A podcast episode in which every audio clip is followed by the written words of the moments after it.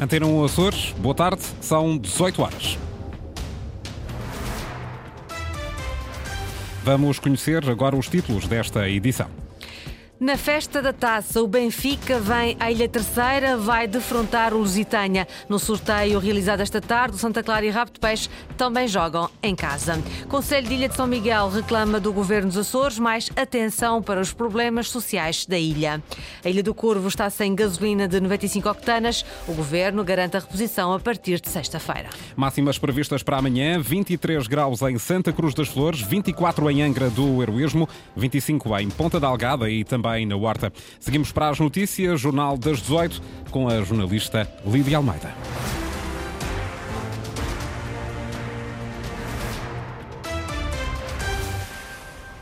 O Benfica é o adversário do Lusitânia na terceira eliminatória da Taça de Portugal de Futebol. Ditou o sorteio realizado esta tarde na cidade do futebol. As três equipas açorianas vão jogar em casa. O de Peixe vai defrontar o Casa Pia, outra equipa também da Primeira Liga. Quanto ao Santa Clara, vai receber o Vianense, equipa da Liga 3. O Lusitânia vai então receber um dos grandes do futebol português, Ricardo Pessoa, treinador da equipa terceirense, já confessou ante um Açores que é um desejo concretizado. A verdade é que eu tinha, tinha desejado uh, sair um grande e obviamente ficamos, ficamos satisfeitos porque vamos receber o campeão nacional, o Benfica, uma das maiores equipas do mundo. Para nós vai ser um prazer enorme porque é o Benfica e penso que será uma experiência enriquecedora para mim enquanto treinador principal. É a primeira vez que vou defrontar um gigante do futebol mundial e para os meus jogadores uh, também. Tudo faremos para dignificar o Lusitânia, a sua história e, e mostrar também um pouco daquilo que nós queremos para o futuro. Portanto, satisfação enorme. O Lusitânia vai receber o Benfica, o Rabo de Peixe recebe o Casa Pia também da Primeira Liga. Hélio Oliveira, treinador do Rabo de Peixe, promete tentar fazer história, mesmo sabendo que na teoria não são favoritos. O sorteio acabou por ser aquilo que, que nós queríamos, que era jogar em casa, para poder ser junto do nosso público. É com o adversário da primeira, da primeira Liga, uma das equipas sensações da época passada, uma equipa forte. Sabemos que na teoria, à partida, nós não somos favoritos, mas Taça de Portugal é taça e nós vamos à procura de fazer história e poder eliminar uma equipa da Primeira Liga. Para o clube é um momento histórico, defrontar uma equipa que milita na Primeira Liga, portanto esperamos, esperamos que seja casa cheia em rabo de peixe e que consigamos lutar e passar mais esta eliminatória, sabendo antemão que é um adversário mais forte que nós, mas dentro de campo são 11 contra 11 e nós vamos mostrar o que é que somos feitos e a nossa qualidade. Dito o sorteio desta tarde, Lusitânia Benfica, Rabo de Peixe Casa Pia, Santa Clara Vianense. Os jogos da terceira eliminatória da Taça de Portugal estão marcados para o fim de semana 20, 21 e 22 de outubro. A análise é do Conselho de Ilha. São Miguel tem os piores índices sociais da região e o governo tem de empenhar-se em resolver os problemas da ilha. São conclusões da primeira reunião do Conselho de Ilha São Miguel desde que Jorge Rita foi eleito presidente. A área social marcou o encontro, mas há outros setores que necessitam de atenção. Linda Luz. Educação, informação, emprego, economia e saúde. Várias áreas na agenda do Conselho de Ilha de São Miguel. Desta reunião extraordinária, presidida por Jorge Rita, há uma conclusão. O governo dos Açores precisa voltar as atenções para os problemas sociais da ilha. Há aqui todo um rol de grandes preocupações nós entendemos a questão da educação, a questão da saúde, dos centros de saúde. Associada à pobreza, temos a questão da toxidependência. São Miguel está numa situação preocupante e os dados e os resultados falam por si, que foram transmitidos, onde existem os maiores índices de pobreza na São Miguel, os maiores índices de toxicodependência estão em São Miguel, os maiores rendimentos de inserção social estão em São Miguel. Quem tem os dados, que o Governo Regional tem esses dados, tem que se atacar de frente, sem complexos, com a ajuda de todas as organizações, o Conselho de Ilha quer dar o seu contributo para que se resolva estas situações o mais rapidamente possível. A falta de mão de obra relacionada com a educação e formação motivou um pedido ao Governo dos Açores, um estudo sobre programas ocupacionais. É muito importante que se perceba a transferência dos ocupacionais de onde é que estão, se estão a trabalhar ou não. Possivelmente podem estar já empregados em outras áreas mas é bom que saiba que se vá ao encontro daquilo que forem os que estiverem nos ocupacionais, ou que estiverem no desemprego, ou que estiverem na alimentação social, de onde é que estão. Claramente que a falta de mão de obra, associado a todas as outras situações, estamos aqui com uma série de problemas a acumular-se Estamos a criar aqui um autêntico vulcão que não sabemos ao certo quando é que explode. O presidente do Conselho de Ilha afirma São Miguel não pode ficar para trás. Jorge Rita lembra que a maioria dos problemas sociais do arquipélago estão em São Miguel, naquela que é também o motor económico da região. A Google anunciou um novo sistema de cabos submarinos que vai ligar Portugal, Bermudas e Estados Unidos. Foi batizado com a palavra portuguesa nuvem e vai melhorar a resiliência da rede no Atlântico e ajudar a responder à procura crescente por serviços digitais. O presidente da Câmara de Comércio e Indústria de Ponta Delgada defende que o cabo deve ter um ponto de amarração em São Miguel, a ilha que, diz Mário Fortuna, reúne mais condições. Mas, para isso, é necessário que os governos da República e regional saibam reivindicar e agir. Seria uma oportunidade excelente para um ponto de amarração do, eh, do cabo da Google. Eh, naturalmente que a nossa preferência vai para São Miguel, porque é a ilha que tem a maior capacidade crítica, mais capacidade crítica e mais recursos adequados para eh, hospedar uma infraestrutura dessa natureza. Os governos é que têm que autorizar as passagens dos cabos e, naturalmente, no processo de autorização das passagens dos cabos, onde fazer também uh, decidir exatamente onde é que eles podem ou não podem passar. Numa altura em que os empresários miquelenses continuam a questionar a viabilidade da amarração do cabo submarino que liga continente aos Açores através da Ilha Terceira, Mário Fortuna, presidente da Câmara de Comércio de Ponta Delgada, vê aqui uma oportunidade para potenciar o digital e as comunicações na ilha de São Miguel. A antiga antena da Marconi em São Miguel vai ser reativada para olhar para o espaço profundo. Um memorando de entre a empresa canadiana Totex e a Altice quer dar uma nova vida ao teleporto. Inês Linhares Dias. A estação terrena de São Miguel vai voltar a olhar para o espaço. Um memorando de entendimento entre a canadiana Totex e a Altice quer reativar a antiga antena da Marconi para estudar as órbitas GEO. Com antenas no Canadá e na Austrália, os Açores permitem uma cobertura de 95% dessas órbitas, explica Francisco Wallenstein, diretor de operações europeias da Totex. Sim, a antena dos Açores era a peça que faltava para esta estratégia. Depois, se correr bem, obviamente também há interesse em haver mais antenas a fazerem o mesmo serviço, porque dá redundância, permite a observação simultânea de mais do que uma estação para um mesmo objeto, o que permite produtos diferentes com os dados que se obtêm. A empresa quer olhar para os Lamborghinis do espaço. As órbitas geoestacionárias é onde se encontram os Lamborghinis dos ativos espaciais, ou seja, os, os ativos espaciais mais caros eh, relacionados com telecomunicações, com broadcasting de, de televisão, com comunicações classificadas a nível militar que permitem guiar equipamentos militares em tempo de guerra, por exemplo. A diretora de negócios com operadores da Altice, Ana Carla Souza, vê neste acordo uma oportunidade de pôr aquele equipamento ao serviço do setor do espaço. O que nós pretendemos é não só reativar a antena em si,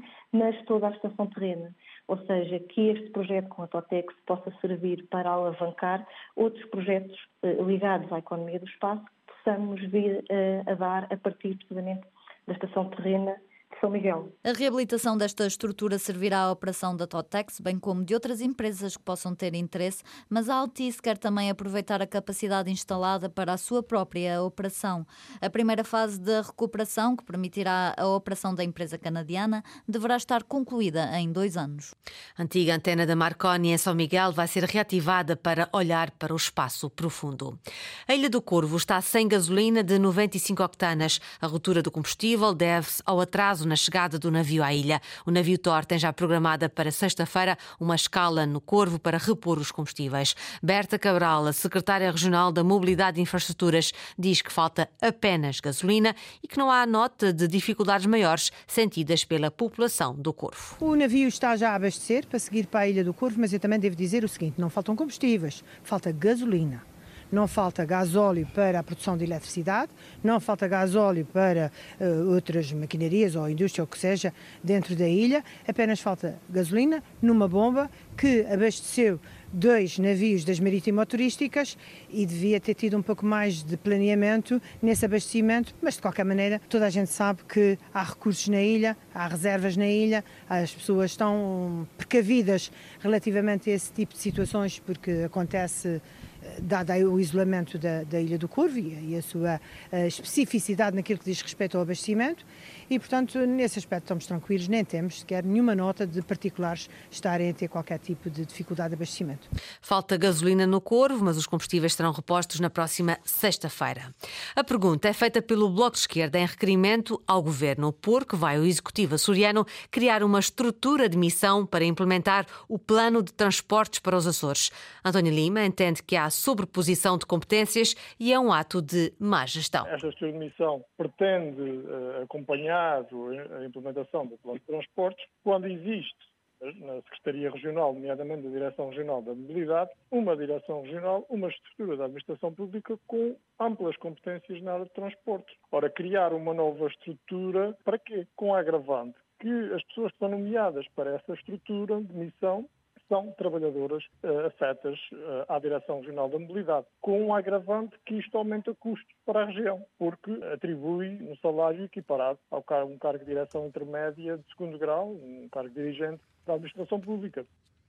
O deputado do Bloco de Esquerda entende que a estrutura de missão só teria razão de existir com competências que a Direção Regional não tem. Mesmo que se venha a, a verificar que possa ser uma imposição da União Europeia, bem, mas uma estrutura de missão pressupõe que traga competências distintas à administração pública que uh, não existem na direção regional.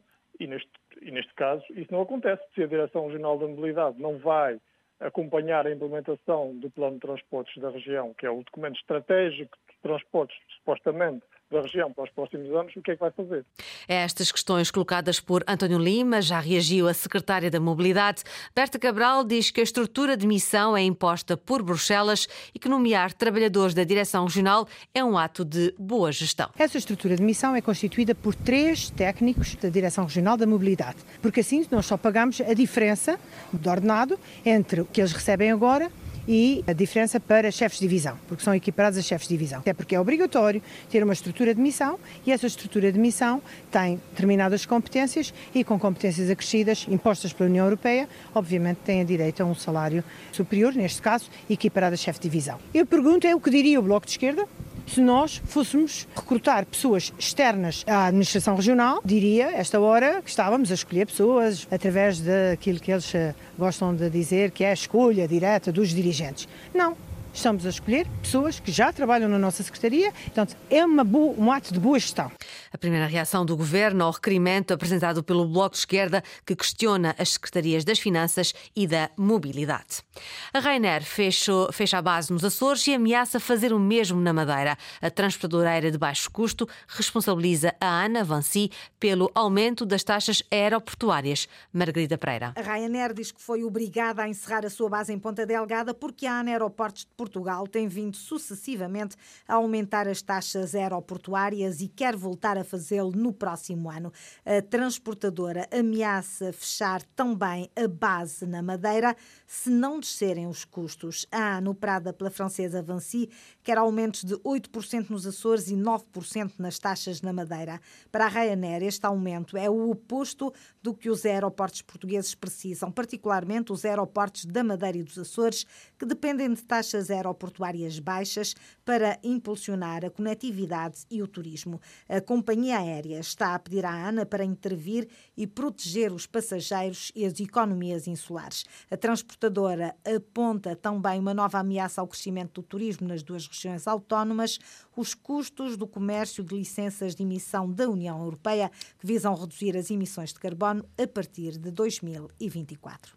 Os vigilantes aeroportuários vão estar em greve na segunda-feira no aeroporto da Horta e na terça-feira em Ponta Delgada. Estão também marcados protestos para esses dias. Os trabalhadores fazem também greve ao trabalho extraordinário de 4 a 31 de outubro. Em causa está o incumprimento do acordado com a empresa ICTS, explica Rui Tomé, do STAT, Sindicato dos Trabalhadores de Atividades Diversas. Houve aqui um compromisso por parte da empresa um, dizendo que uh, iria cumprir, uh, portanto, uh, o que está previsto no contrato de trabalho e que iria efetuar o pagamento portanto, das diferenças devidas em relação ao trabalho suplementar e que esse pagamento seria feito no final do mês de, mês de, de agosto. O que aconteceu foi que, de facto, um, esse compromisso não foi assumido. São mais de 100 trabalhadores afetos à empresa, estima o sindicato, que alertam para o atraso ou a falta de pagamento dos valores relativos ao trabalho suplementar e às médias das horas noturnas. Vão por isso para greve os vigilantes aeroportuários na segunda-feira no aeroporto da Horta e na terça-feira em Ponta Delgada. Foram as notícias às 18 horas com a jornalista Lili Almeida. Recordo que a informação está também disponível e sempre atualizada na internet. Poderá aceder a cores.rtp.pt ou ao Facebook da Antena Açores.